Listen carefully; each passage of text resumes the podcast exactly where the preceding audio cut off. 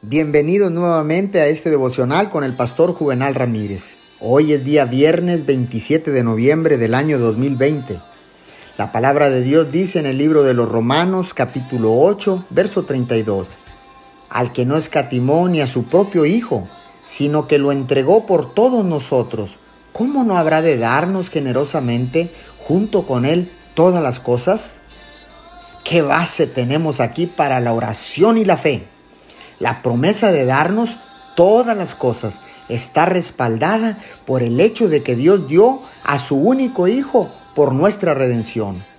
Podemos, por lo tanto, acudir a Dios con nuestras peticiones y pedir con osadía y confianza. Cuanta más fe tengamos en Dios para suplir nuestras necesidades, más gracia nos dará Él y veremos su gloria. Cuando oremos, creamos que Dios pueda darnos generosamente todas las cosas que le pedimos. Padre, oramos en este momento, activamos un espíritu de osadía sobre todos los que están escuchando este devocional. En el nombre de Jesús, creo que tú puedes darnos generosamente todo lo bueno. Gracias, Papito Dios, por tu misericordia y por tu gracia. En el nombre de Jesús, amén y amén.